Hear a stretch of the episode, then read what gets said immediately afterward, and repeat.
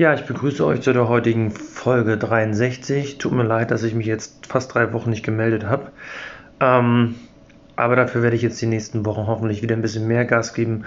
Ich habe mir jetzt selber auch auf die Fahnen geschrieben, dass ich mich vielleicht darauf festlege, nur eine Folge die Woche aufzunehmen. Ähm, damit habe ich dann schon genug zu tun.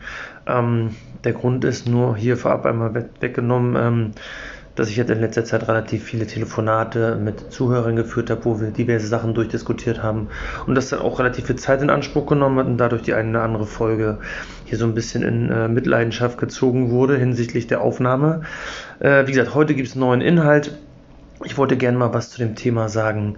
Ähm, gibt es irgendwelche Besonderheiten, wenn es darum geht, ähm, dass ich vielleicht äh, Mieten nicht voll oder nur teilweise kriege aufgrund der aktuellen Corona-Lage? Das heißt, auch hier wieder geht es heute explizit um das Thema Anlage V, also sprich privater Vermieter. Explizit geht es hier gerade nicht um die Vermietung in der GmbH, da würde sich die Situation vielleicht gegebenenfalls ein bisschen anders darstellen. Ähm, aber wie gesagt, ich bin hier wieder bei dem normalen kleinen Vermieter, der jetzt auf einmal vielleicht ein Problem äh, mit seinen Mieteingängen hat durch die aktuelle Corona-Lage. Und da will ich einfach mal euch erklären, was da vielleicht für ein Problem entstehen könnte. Ähm, vielleicht gibt es ja auch gar kein Problem, das werden wir dann am Ende der Folge hoffentlich erfahren haben. Also grundsätzlich müsst ihr euch merken, bei euren Mieteinnahmen, das sind ja, ähm, sind ja Teil der Einkünfte ähm, aus 21 Einkommensteuergesetz, ähm, die setzen sich ja zusammen aus Einnahmen und Ausgaben. Und hier sind wir, äh, sprich auf der Einnahmenseite. Und bei den Einnahmen gilt immer, ähm, weil wir hier im Bereich der privaten ähm, Einkünfte sind, also wir haben keine gewerblichen Einkünfte, sondern ähm, ja, Einkünfte aus Vermietung und Verpachtung. Ähm, da gilt immer das Zu- und Abflussprinzip. In dem Fall natürlich bei Mieteinnahmen ist es das Zuflussprinzip, das ist in Paragraph 11 des Einkommensteuergesetzes geregelt. Das heißt, ähm, grundsätzlich kann man sich erstmal merken, in dem Jahr, wo die Miete zufließt, in dem Jahr ähm, gehört das Ganze auch in die Anlage V ist und ist entsprechend zu versteuern. Natürlich nach Abzug der entsprechenden Werbungskosten. Ähm, Bloß jetzt bei Corona kommt vielleicht die äh, bisher vereinbarte Miete nicht mehr in dem Umfang, äh, wie man es bisher gewohnt war. Und das könnte jetzt im Zweifel steuerliche Auswirkungen haben. Ähm, vom Grundsatz kann man sich erstmal merken, wenn die Miete nicht in voller Höhe kommt, dann ist sie auch nicht in voller Höhe zu versteuern. Ja, wie ich schon eingangs gesagt hatte, gilt das Zuflussprinzip nach 11. Das heißt, nur das, was zufließt, muss ich auch versteuern. Ähm, das heißt, das, was nicht zufließt, versteuere ich erstmal nicht. Wenn es natürlich dann später zufließt, muss ich es dann später in die Besteuerung mit einbeziehen. Aktuell muss ich erstmal auf Einnahmen, die ich nicht erzielt habe, auch keine Steuern zahlen. Das ist ja schon mal, ähm, ja, schon mal die, das erste Learning, was man haben müsste. Es könnte da aber im Zweifel Ausnahmen geben, auf die ich gleich eingehe. Was könnte noch ein Risiko sein, was ich hier vielleicht sehe, dass vielleicht der Staat sagt, naja, es gibt ja diesen Paragraph 21 Absatz 2 Einkommensteuergesetz, da geht es um das Thema verbilligte Vermietung. Jetzt könnte der Staat ja auf die Idee kommen und sagen, naja, wenn du deinem Mieter irgendwelche Mieten erlässt oder die nicht eintreibst, könnte das ja im Zweifel ähm, eine verbilligte Vermietung sein. Ähm, ganz wichtig, muss man wissen, bei diesem Paragraph 21 Absatz 2, bei der verbilligten Vermietung, ähm, da geht es ausschließlich um die Vermietung von Wohnraum. Ja? Bei Gewerbe wird das Ganze nochmal anders gesehen, gehe ich aber nachher nochmal drauf ein. Also wäre jetzt die Frage, okay, haben wir vielleicht eine verbilligte Vermietung? Und ähm, wenn wir jetzt sagen, also das ist so der erste Grundsatz, den man sich merkt, wenn man, wenn man jetzt vorübergehend die Miete äh, reduziert, weil man dem Mieter vielleicht entgegenkommen will, weil er vielleicht durch Corona in eine schwierige Lage gekommen ist. Und das ist wirklich auch, ich sag mal, man kann es begründen und man kann es auch, ähm, ich sag mal, dokumentieren, dass diese Reduzierung nur auf den Corona-Zeitraum sich bezieht, dann sollte man äh, im Zweifel auf der sicheren Seite sein. Die Frage ist natürlich, wie man das am Ende vertraglich äh, gestaltet. Ähm, da gibt es so verschiedene Fälle, ähm, äh, die man äh, da wählen kann. Ich sag mal Darlehen etc. Ähm, aber dazu gleich mehr. Entscheidend ist aber, wenn ich mit dem Mieter gar nichts vereinbare und der zahlt einfach weniger. Ja, ich kriege einfach nicht meine ganze Miete, obwohl ich sie gerne haben will. Ähm, dann sind wir aus meiner Sicht auf jeden Fall auf der sicheren Seite. Das heißt, man kann uns da keine verbilligte, ähm, äh, verbilligte Vermietung vorwerfen. Und äh, in dem Fall ist es so, das vereinbarte Entgelt wird ja in dem Fall sich nicht ändern. Und das vereinbarte Entgelt ist immer nicht immer die Grundlage für den Paragraph 21 Absatz 2. Ja, Paragraph 21 Absatz 2 ist ja dieser Paragraph, wo so in etwa, so ganz grob gesagt wird, ähm, wenn du ähm, deinen Mietpreis musst du an der ortsüblichen Miete ähm, sag ich mal, den, der soll sich an der ortsüblichen Miete äh, orientieren. Ähm, wenn er das nicht tut, könnte es im Zweifel äh, passieren, dass die Werbungskosten, die du hast, also die Kosten, die bei der Vermietung entstehen, nur anteilig ansetzen kannst. Und ähm, da gibt es ja diese ähm, 66%-Grenze, also alles, was 66% darüber ist, ähm, ähm, wird dann entsprechend so behandelt, dass du alle Werbungskosten absetzen kannst. Und ähm, darunter war es bisher immer so, dass du es nur teilweise ansetzen kannst. Also sprich, wenn du auf einen Wert kommst, sagen wir mal von, von 40 Prozent, dann durftest du auch nur 40 Prozent der äh, Werbungskosten ansetzen. Das heißt, wenn deine Miete äh, der äh, im Verhältnis zur ortsüblichen Miete 40 Prozent entsprochen hat, durftest du auch nur 40 Prozent der Werbungskosten ansetzen. Ähm, mittlerweile ist es so, dass es ähm, für den ähm, dass auch für den Bereich 50 bis 66 Prozent ähm, teilweise sogar möglich ist, dann die vollen Währungskosten anzusetzen, wenn man äh, für den Teil eine positive äh, Totalüberschussprognose vorlegen kann. Aber dazu werde ich noch mal eine Zeit eine eigene Folge machen. Ähm, aber in dem Fall erstmal nochmal zu wissen, ähm, die verbilligte Vermietung wird man wahrscheinlich in fast allen Fällen ähm, während Corona also sprich, wenn es durch Corona zu einer verbilligten Vermietung kommt, wohl wegargumentieren können. Es recht, wenn wir mit dem Mieter nichts vereinbaren ähm, oder wir vereinbaren wirklich nur auf Grundlage des Lockdowns, also nur für die Zeit des Lockdowns. Ähm, was ich gerade gesagt hatte, ganz wichtig bei der verbilligten Vermietung ist immer die Orientierung an der ortsüblichen Miete. Ähm, und gerade hier hat der BFH in jüngerer Vergangenheit auch entschieden, dass, ähm, dass auch, ich sag mal, bei diesem Verhältnis, was man da bildet, also meine eigene Miete im Verhältnis zur ortsüblichen Miete, auch mit Abschlägen arbeiten kann. Also sprich, dass man praktisch Abschläge von der ortsüblichen Miete nimmt und dann die eigene Miete zu diesen ähm, ich nenne die mal abgeschlagenen ortsüblichen Mietpreisen äh, ins Verhältnis setzt. Das ist ganz wichtig ähm, zu wissen. Voraussetzung ist natürlich, ähm, dass ähm, das auch entsprechend begründet werden kann, also diese Abschläge. Und ähm, eine Begründung wäre im Zweifel Corona, aber jetzt einfach nur zu sagen, ja, wir haben Corona und wir müssen Abschläge machen, geht natürlich nicht. Ihr müsst auch irgendwo schon darlegen können, dass auf eurem Mietmarkt, auf dem ihr aktiv seid, tatsächlich auch Veränderungen nach unten stattgefunden haben wegen Corona. Dann wäre das natürlich ähm, ein Argument zu sagen, okay, ähm, ich arbeite mit einer geringeren ähm, ortsüblichen Miete, weil eins muss man ja wissen, die meisten ortsüblichen Mieten ähm, oder ich sag mal die, die wirklich, ähm, die man, ich sag mal wirklich ähm, sauber darlegen kann, sind ja im Zweifel die Mietspiegel. Und ähm, die Mietspiegel sind ja relativ starr. Die werden ja, ich sag mal, für meine Stadt hier ähm, kann ich jetzt sagen, da ähm, werden die alle zwei Jahre ähm, erneuert. Und wenn jetzt, sage ich mal, ähm, die letzte Erneuerung vor der Corona-Zeit war, dann sind die natürlich im Zweifel gar nicht mehr ortsüblich. Und ähm, in dem Fall würde vielleicht ein Abschlag gerechtfertigt sein. Wenn jetzt gerade nach der Corona-Zeit oder am Ende der Corona-Zeit, wer weiß, wann das Ende ist, aber ähm, ein aktueller Mietspiegel auf den Markt kommt, dann müsste man jetzt einfach mal gucken, ähm, in dem Mietspiegel selber, ähm, wie entstehen da eigentlich die Werte des Mietspiegels? Also resultieren die aus den letzten zwei Jahren oder resultieren die aus den letzten fünf Jahren? Das ist, glaube ich, auch teilweise in den einzelnen Städten unterschiedlich.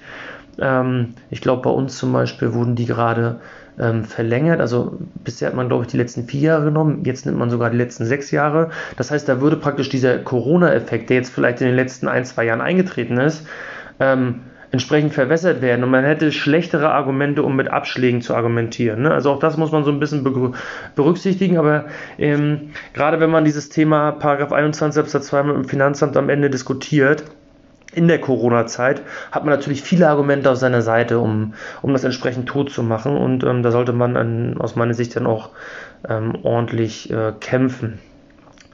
Ähm, ja, was man vielleicht auch nochmal wissen müsste, dieser Paragraph 21 Absatz 2, das ist eigentlich so gesehen nur eine Vereinfachungsregelung ähm, und soll eigentlich, wenn man mal so die, die, die Verwaltungs- und, und, und Rechtsauffassungen ähm, der Gerichte so liest, für Dauermietverhältnisse gelten. Das heißt, gerade so vorübergehende Anpassungen sollten eigentlich ähm, von diesem Paragraph 21 Absatz 2 nicht betroffen sein.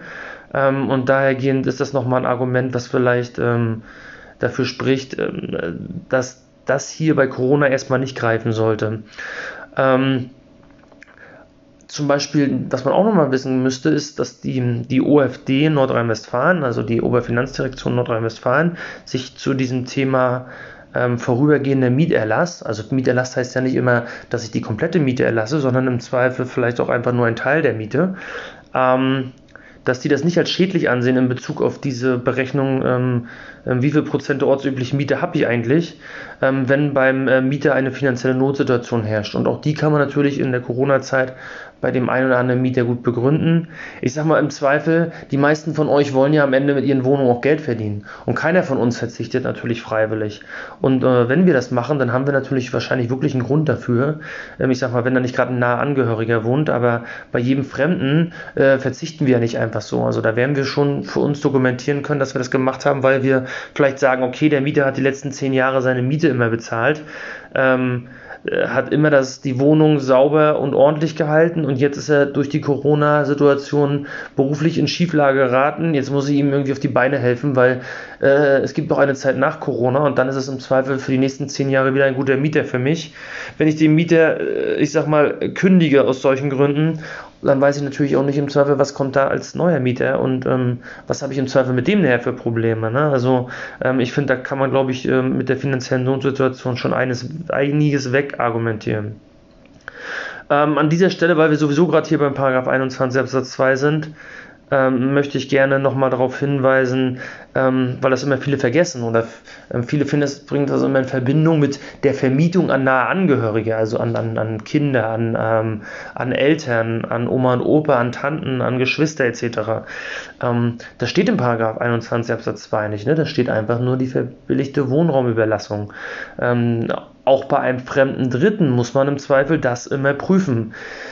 Die Frage ist natürlich, wie genau guckt das Finanzamt hin, wenn man an einen fremden Dritten vermietet? Ähm, und wie genau gucken sie hin, wenn, wenn das ein Angehöriger ist? Ihr müsst ja auf der Anlage ähm, V, Seite 1, ähm, gibt es ja entsprechend den Hinweis, dass ihr da ähm, ja, euer Kreuz setzen müsst, wenn die Vermietung, ähm, ja, ich sag mal, familiär, würde ich das jetzt mal in Anführungsstrichen setzen, äh, erfolgt. Und ähm, wenn das Kreuz da gesetzt ist, wird das Finanzamt per se schon genauer hingucken. Beim fremden Dritten ist immer die Frage, inwieweit wird der Paragraph 21 Absatz 2 überhaupt hochgeholt, ne? Ähm, aber viele unterstellen das halt oftmals, dass es, die, dass es eigentlich nur für Familienverhältnisse gilt und das will ich hier nochmal klarstellen, dass, es, äh, dass dem nicht so ist. Jetzt hatte ich ja vorhin eingangs gesagt, okay, ähm, wir waren jetzt bei dem Thema Verzicht. Ähm, wie könnte ich denn jetzt eigentlich auf äh, Miete verzichten? Ja, also äh, verzichten sage ich mal in Anführungsstrichen. Ähm, zum Verzichten gehört aus meiner Sicht im Zweifel auch das Thema Darlehen. Ja, warum habe ich jetzt Anführungsstriche gesagt? Naja, beim Darlehen verzichte ich ja nicht auf Miete, sondern ich verschiebe eigentlich nur die Mietzahlung nach, also die eigentliche Mietzahlung, die ich, also das Geld, was ich dafür haben will, dass ich die Wohnung überlasse, in die Zukunft. Äh, in dem Sinne verzichten tue ich gar nicht. Ja? Also ähm, der, der wirkliche Verzicht, über den habe ich, glaube ich, eingangs geredet, wo wirklich ähm, jemand am Ende sagt, okay, ähm, hier ähm, ähm, werde ich das Geld nicht mehr sehen. Ich werde im Zweifel dem aber auch nicht nachgeben oder ich werde dem, dem Mieter sagen, du brauchst keine Angst haben, ich mahne dich nicht, ich werde das Geld auch nicht nachfordern. Ich bin froh, dass du mein Mieter bleibst und dann äh, werde ich in der Corona-Zeit unterstützen. Das ist ein Verzicht. Beim Darlehen ist es ja so, dass wir, wie gesagt, das Geld ähm, dann irgendwann später kriegen. Und hier muss man aufpassen, wenn man mit dem Mieter tatsächlich ein Darlehen vereinbart, ähm, dann wird das wahrscheinlich das Finanzamt so argumentieren, dass sie sagen, okay, ähm, du hast dein Geld in dem Sinne bekommen, aber du hast es umgewandelt in ein Darlehen. Und äh, in dem Moment, wo du praktisch dich dafür entscheidest, ähm, die Miete in Klammern auszusetzen als Darlehen, hast du tatsächlich schon einen Zufluss. Und da wird das Finanzamt argumentieren, ich glaube, da sind deren ähm, Argumente, wenn man sich das auch zivilrechtlich mal anguckt, relativ gut. Ähm, erst recht, wenn die beiden Parteien ähm, das auch noch irgendwie vertraglich vereinbaren. Also ähm, vertraglich vereinbaren kann natürlich auch so ein Agreement sein, mündlich, weil auch der mündliche Vertrag wäre aus meiner Sicht in dem Fall möglich. Aber wenn sie das dann als Recht noch schriftlich machen, und das kann natürlich sein, dass der Mieter ein Interesse daran hat, dass man das ähm, äh, entsprechend schriftlich vereinbart, weil der, der Mieter will natürlich auch jeden Abend noch irgendwie beruhigt ins Bett gehen. Und wenn er weiß, okay, ähm, ich zahle die Miete irgendwann über ein Darlehen zurück, ähm, dann hat er so gesehen in, in, in dem Moment, äh, muss er nicht die Angst haben, dass er irgendwie gemahnt wird oder vielleicht noch rausfliegt, sondern es gibt ja ein offizielles Dokument, wo drin steht, dass jetzt erstmal die Miete nicht gezahlt wurde, ist in Ordnung, aber über einen Zeitraum X muss man es dann zurückzahlen. Und darum wird der Mieter oftmals äh, Interesse daran haben, dass er einen schriftlichen Darlehensvertrag hat, um irgendwie selber auch ruhig schlafen zu können. Ähm, das wäre natürlich wieder ein Nachteil, weil dann ist natürlich tatsächlich schriftlich auch was im Raum und ähm, da müsste aus meiner Sicht ähm, der Zufluss gegeben sein. Das heißt, der Vermieter hat praktisch, ich sag mal, im Jahr 2020 das Darlehen gegeben für die Miete, weil, sagen wir mal, sechs Monate keine Miete geflossen. Ähm, jetzt sagt der Mieter, okay, wir wandeln das jetzt in ein Darlehen um. Dann sagt das Finanzamt, okay, dann hast du die sechs Monate Mieten bekommen.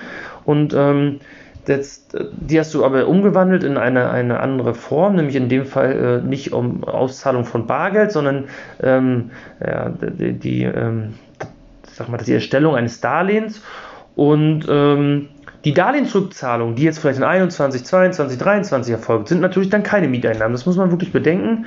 Ähm, das heißt, du hast da nicht nochmal einen, einen Zufluss von Geld, sondern der Zufluss war wirklich äh, in dem Jahr, ähm, wo die eigentliche Miete angefallen wäre, aber erst in dem Moment, wo das Darlehen vereinbart ist. Ja? Solange man noch das Darlehen nicht abgeschlossen hat, ähm, haben wir noch keine Einnahmen aus äh, Vermietung und Verpachtung. Aber in dem Moment, wo ich sage, okay, jetzt habe ich das Geld offiziell bekommen. Gleichzeitig verzichte ich aber auf das Geld und gebe es dir als Darlehen zurück. Ähm, in dem Moment ähm, haben wir den ähm, vollen Zufluss, natürlich in Höhe der offenen Miete, die dann als Darlehen vereinbart wird. Ja, also wenn der, wenn der Vermieter jetzt sagt, okay, es sind jetzt irgendwie 5000 Euro offen und äh, lieber Mieter, ich verzichte auf 2000 Euro, aber wegen, wegen Corona muss er natürlich entsprechend dann auch irgendwie begründen.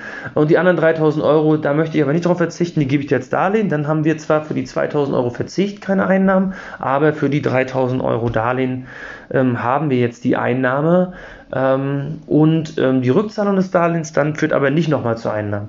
Ja, weil das ist, das ist halt typischerweise, wie es beim Darlehen ist. Ähm, die Auszahlung des Darlehens ähm, ähm, wie wir das als Vermieter immer kennen, wenn wir ein Darlehen aufnehmen, die Auszahlung uns ist keine Einnahme, die Rückführung des Darlehens ist keine ähm, Ausgabe, sondern die Ausgabe haben wir selber als Vermieter ja beim Darlehen immer nur in Höhe der Zinsen und äh, ähm, ich sag mal, den, den Werteverlust des Hauses holen wir uns dann immer über AFA wieder. Und ähm, das Darlehen selber hat aber überhaupt steuerrechtlich so gesehen, die reine, die reine Geldbewegung des Darlehensbetrages hat keine steuerliche Auswirkung. Und so ist es hier entsprechend bei dem Verhältnis ich als Vermieter an meinen, ich sag mal, säumigen Mieter. Entschuldigung, ähm, genauso. Ähm, also hier die Empfehlung, das Darlehen sollte man im Zweifel vermeiden, wenn man nicht, ähm, wenn man nicht möchte, dass man Mieteinnahmen versteuert, die man liquiditätsmäßig auf dem Bankkonto noch gar nicht äh, gesehen hat. Dann haben wir, ähm, ich sag mal, was, was gibt es denn für eine Alternative? Darüber muss man nachdenken. Die Alternative wäre zum Beispiel, wenn wir eine Stundung machen. Ja, also ähm, da würde man jetzt vielleicht sagen, ja, ist doch eigentlich fast das gleiche wie ein Darlehen. Sehe ich nicht so. Ne? Also bei der Stundung sagen wir einfach nur, okay, lieber Mieter, ähm, ja, ich kann damit leben wegen Corona, wir warten mal ab, zahlt es mir einfach später. Ähm, aber ja, ich habe noch nicht aus, äh, ich sag mal, rein juristisch gesehen noch kein Darlehen aufgelegt.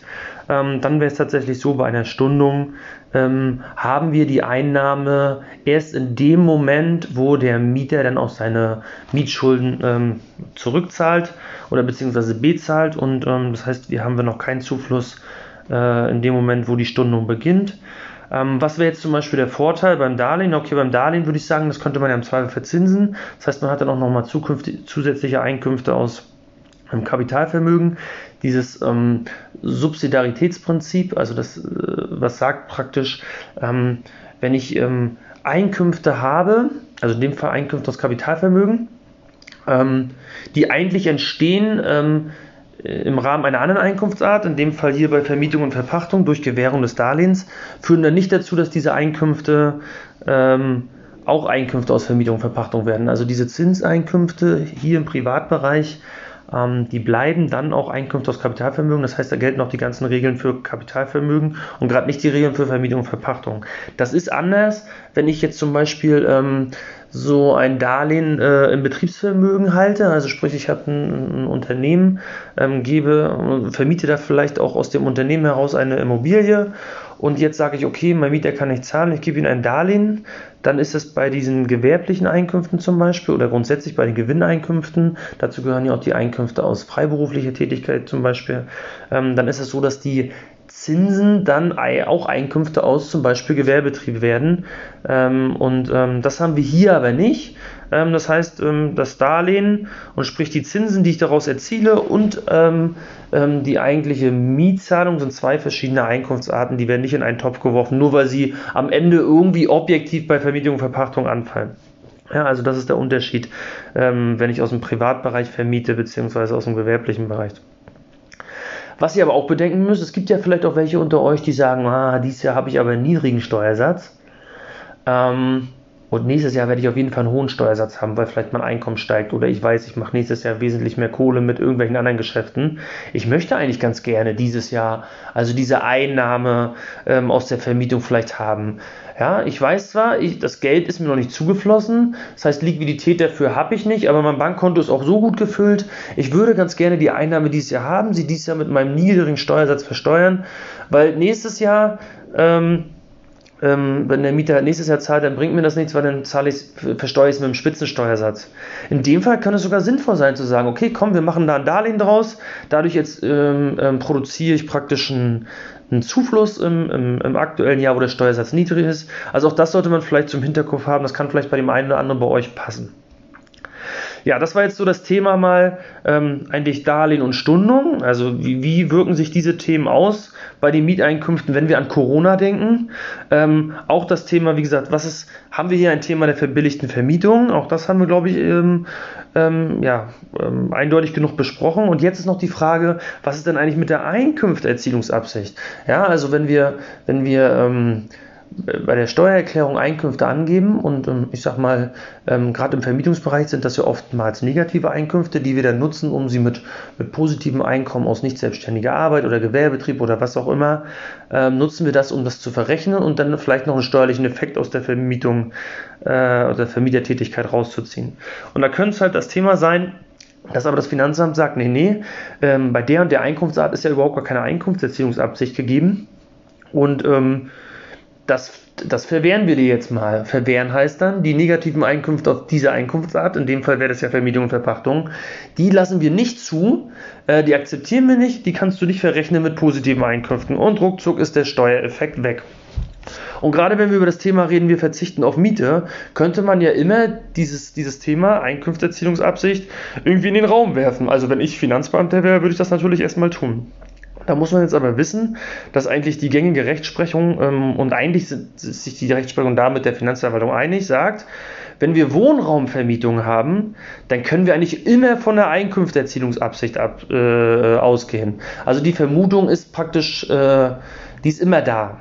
Und ähm, das heißt, da in, den, in das Thema reinzukommen, Liebhaberei oder nennt ihr es, weiß ich, wie ihr es nennen wollt, ähm, da reinzukommen, ist relativ schwierig. Darum gibt es ja diesen Paragraphen für die verbilligte Vermietung, dieser, wovon drüber gesprochen hat, Paragraph 21 Absatz 2.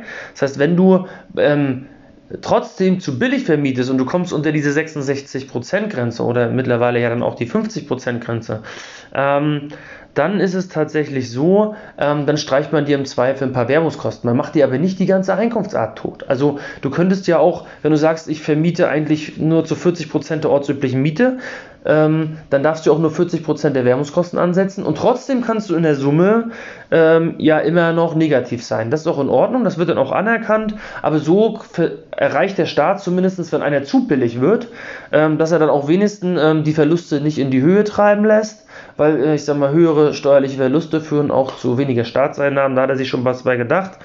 Ähm, aber grundsätzlich ist es halt so, die, ähm, die Wohnraumvermietung ist eigentlich relativ safe.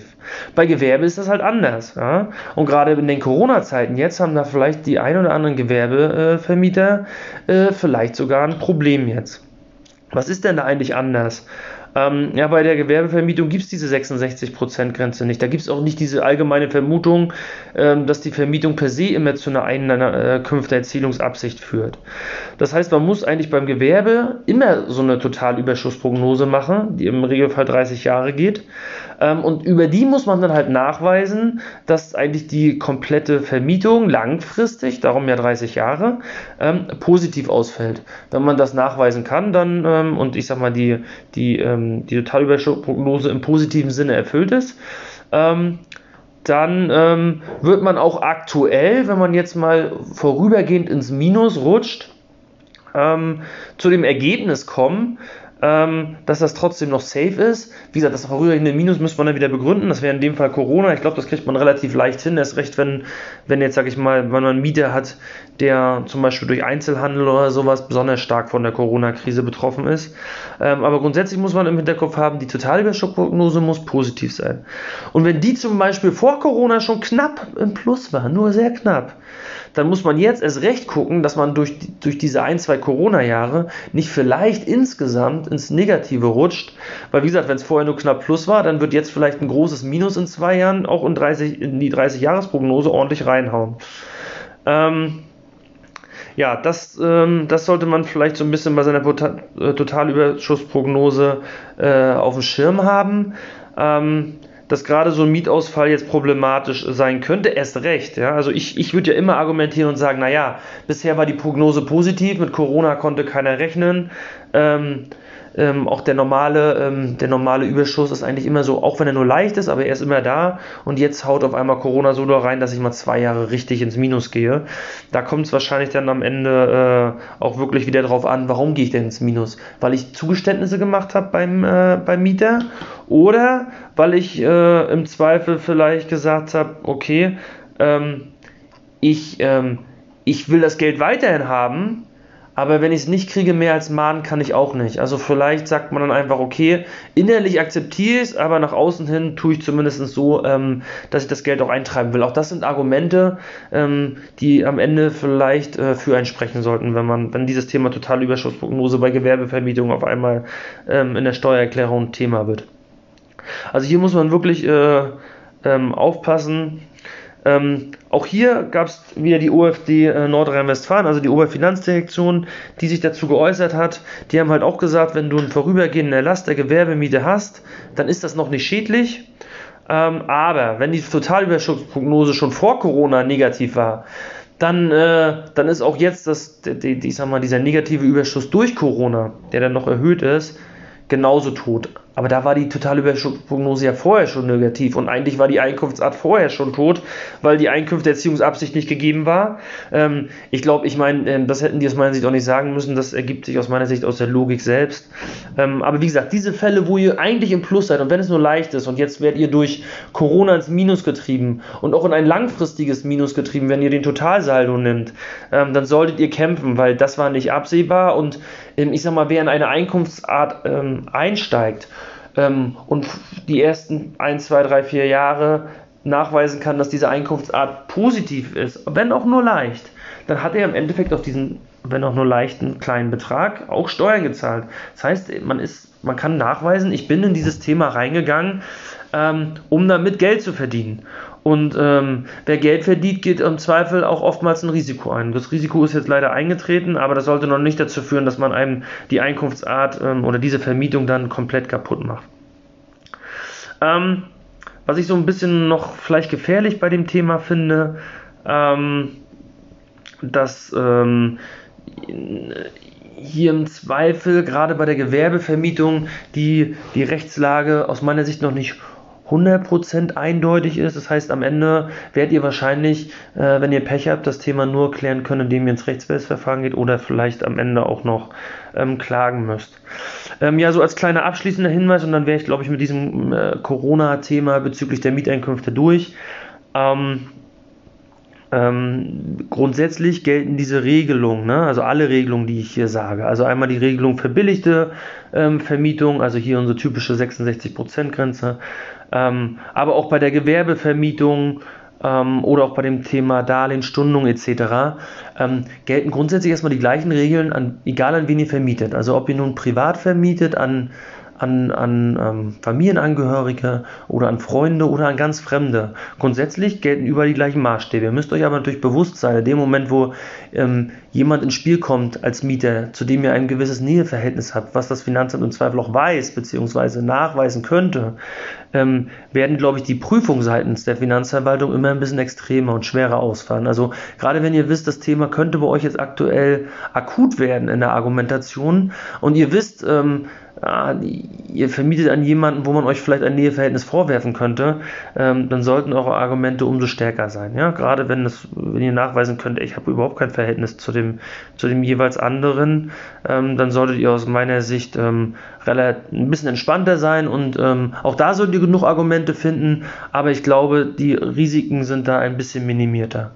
Ja, dann ähm, war es das jetzt zu dem Thema und wie gesagt, ich habe versprochen, ich habe noch einige Themen in der Pipeline und ich hoffe, ähm, dass ihr auf die nächste Folge dann nicht fast drei Wochen warten müsst. Bis dahin, ciao, ciao.